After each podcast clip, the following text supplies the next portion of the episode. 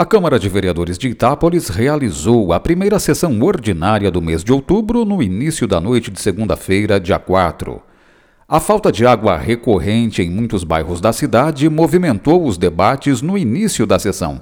Em tom de protesto, os vereadores criticaram a falta de poços e reservatórios em alguns loteamentos.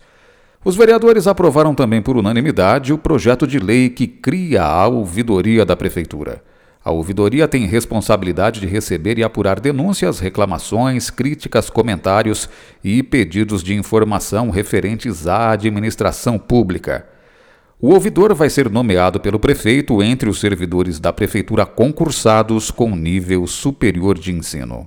Três requerimentos ao chefe do executivo foram também aprovados. O vereador João Pirola pede explicações sobre animais castrados no centro de castração.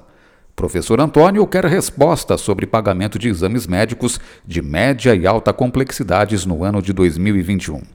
Juliane Greco pede envio à Câmara do processo administrativo que originou os autos de infração da área localizada na Avenida José de Barros Ribeiro, local que está servindo de depósito, segundo a vereadora irregular, de resíduos de construção civil.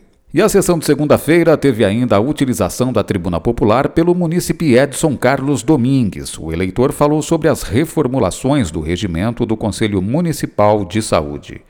No expediente, oito indicações dos vereadores foram lidas e debatidas.